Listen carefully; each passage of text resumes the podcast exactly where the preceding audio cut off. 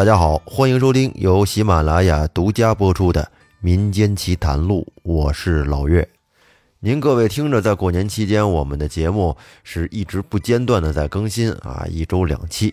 但是实际上呢，我已经很长时间都没有录音了，因为过年嘛，也需要放松一下。这个年过得比较任性，每天吃吃喝喝啊，休闲，反正就是没有时间录音。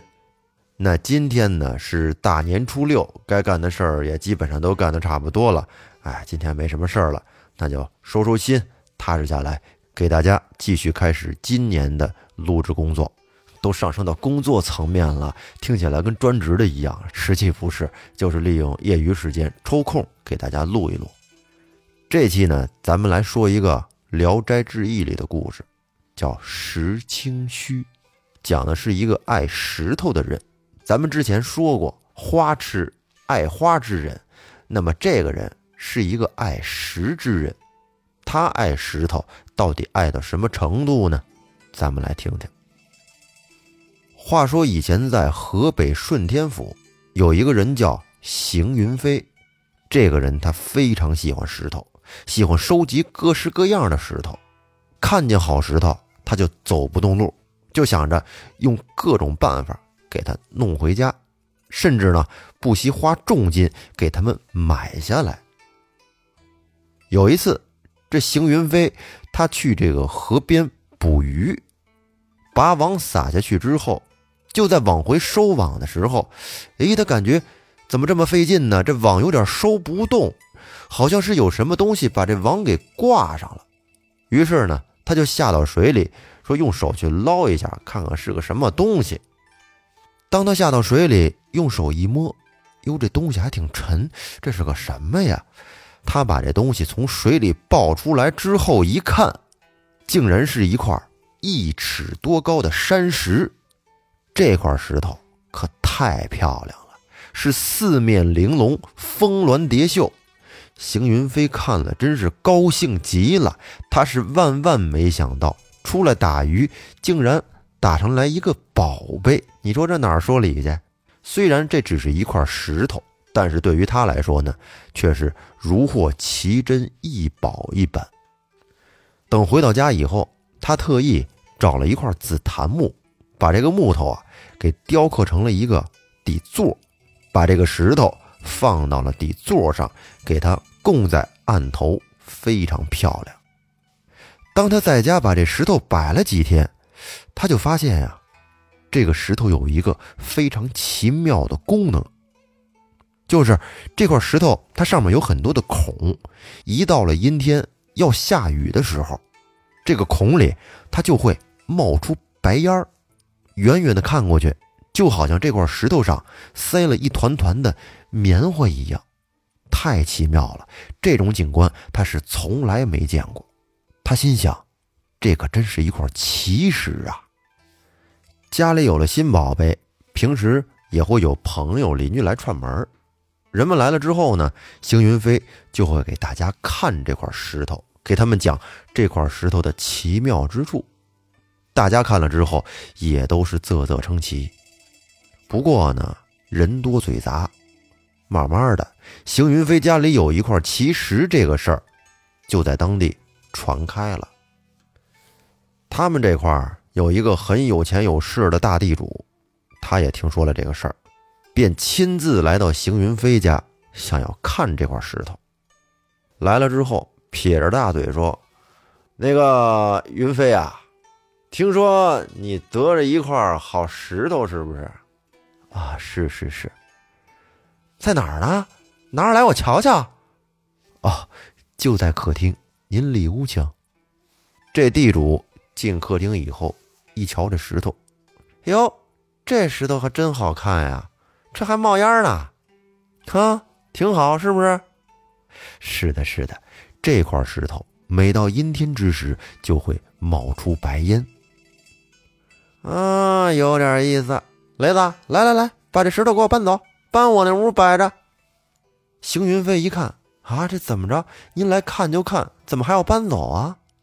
对呀。大爷，我喜欢这石头，我要了。走，雷子，说完，这个地主还有他的手下大雷抱起了这块奇石，就往门外跑。邢云飞在后面急得直追呀，说：“万万不可，万万不可呀！”他哪追得上啊？地主是骑着马来的，而且那雷子身体特别强壮，跑得也快。出了门，地主骑上马，和那仆人是绝尘而去。邢云飞在那儿看着，真是气得直跺脚。这真是光天化日之下明抢啊！但是人家那是地主，在当地有钱有势，你惹得起吗？就这样，自己得了这宝贝石头没了。再说那地主和仆人大雷，地主骑着马，仆人大雷扛着那石头，跟后面扶持扶持的，哎，俩人呼呼的往家跑。那雷子他身体就是再强壮。扛着这么大的一块石头跑，他也累呀，是不是？就当他跑到河边的时候，他想着在这个桥上啊，把这石头倒一倒，换换肩，哎，他稍微的休息一下，这腿都酸了。结果就在他倒肩的时候，突然一失手，一个不小心，那个石头竟然扑通一声掉进了河里。当时地主一看，那脸都绿了。你干什么吃的？让你背个石头，你这都背不好，你个废物！随即，他用鞭子抽打了大雷一顿，并且呢，出钱雇佣水性特别好的人到这河里去打捞。但奇怪的是，这些人下去怎么也找不着那块石头。明明他们当时眼瞅着这个石头就是从那个位置掉进去的，但是就是找不着。于是呢，他就在桥上张贴了一张告示，要重金悬赏捞到石头的人啊！谁要是把这个石头给我找到，我赏他二百两银子。于是呢，自从这张告示张贴出来之后，每天来找石头那人呐，都乌泱乌泱的，把这河床都给挤满了，但是没有一个人能找得到。时间长了，这个事儿也就不了了之了。再说这邢云飞，自从石头被地主抢走之后，心情一直都不太好，老是惦记着这个事儿，觉得呀，自己太失职了，连个石头都照看不好。有一天，他就来到那个桥上啊，就在石头掉下去的那个地方，对着河水啊，跟那儿闷闷不乐的。突然间，哎，他就见那河水怎么变得这么清澈呀？刚才还很浑浊呢，而且就在这清澈的河水下面，只见他丢的那块石头，就这么安安静静的躺在那儿。邢云飞顿时喜出望外，把衣服脱了，一猛子就扎了下去，把石头抱出了水面。这可是失而复得的喜悦呀！邢云飞把石头又抱回到了家里。从这以后呢，长记性了，是再也不敢。把石头放在接待客人的那厅堂里了。他把里屋那个卧室打扫的是干干净净，把石头供在了里边。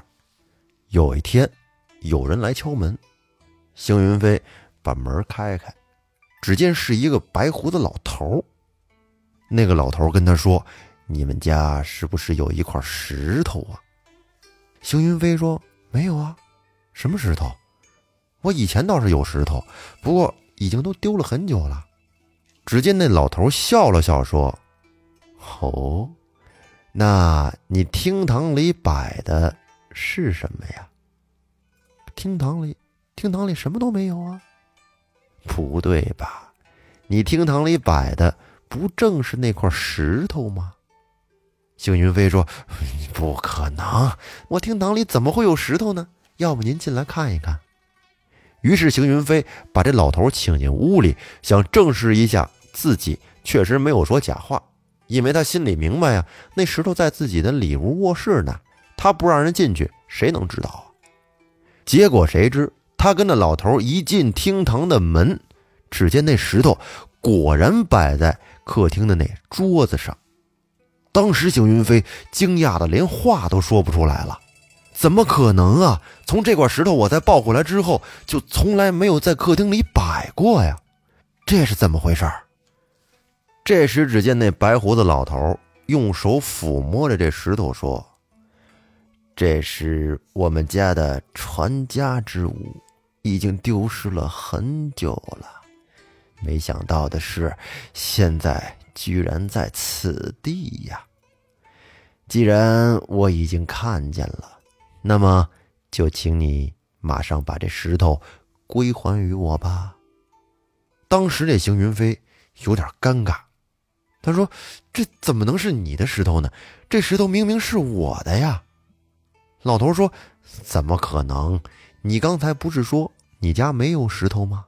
我实话跟你说，这个石头真的是我的。”星云飞说：“你说的不对，这个石头真的是我的。你这个老头从哪儿来的呀？怎么一来我家就来跟我要东西呀？”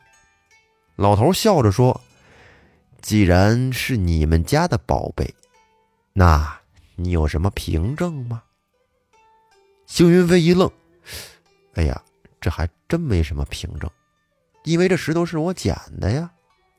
接着，老头又说：“既然你没有凭证，那我和你说说，我有凭证。对于这块石头，我可是早就知道它的特性了。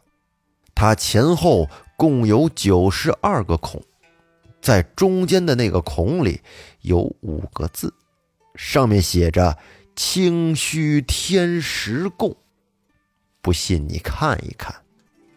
于是邢云飞就凑近了那个石头中间的那个位置，眯上一只眼，用另一只眼瞪大了往那孔里瞧。你还别说，只见里面还真刻有几个小字儿，写着“清虚天石供”。那字儿小的呀，就跟那小米粒儿似的，得使劲的睁大了眼睛看才能辨认出来。然后呢，他又仔细的数了一遍那石头上的孔，果然是九十二个。得，邢云飞这下无话可说了，因为这些特征人老头知道，自己不知道，那说明这石头就是人家的。但是呢。他还是执意的不想把这石头还给老头，因为他实在是太喜欢了。这老头笑着说：“给不给是你的事儿，但是我家的宝贝怎么能够任凭你做主呢？”说完，他拱了拱手就走出去了。邢云飞把老头送出到门外，心想：“好险呐，这石头差点就被他要走了。”可是等他送完老头，再回到客厅的时候，却发现那块石头已经不见了。他赶紧走进内室一看，石头也没有。邢云飞心想：坏了！他便急忙去追赶那个老头。幸亏老头岁数大，走得慢，还没走出多远，邢云飞就追上了他，拉着他的衣袖，苦苦的哀求啊。老头说。哎，你这年轻人可真是奇怪呀！那一尺多高的石头，难道我还可以捏在手里，藏在袖筒里不成吗？邢云飞这时才琢磨过味儿来，这个老头可不是一般人，他应该是一位老神仙。于是他便拉着老神仙回家，一进屋，扑通一下就给老头跪下了，请求这老头把石头还给他。老头说：“这石头究竟是你家的还是我家的？”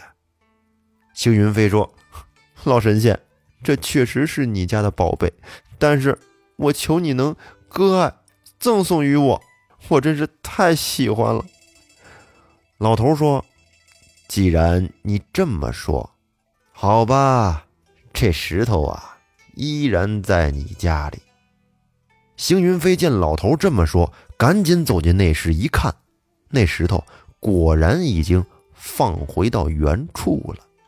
这可真是太神奇了。那么，这个老头他能就这么平白无故的把石头交给邢云飞吗？那邢云飞不得付出点什么代价吗？还有，邢云飞以后和这个石头之间还会有什么曲折的经历呢？咱们留在下期再说。这里是民间奇谈录，我是老岳，拜拜。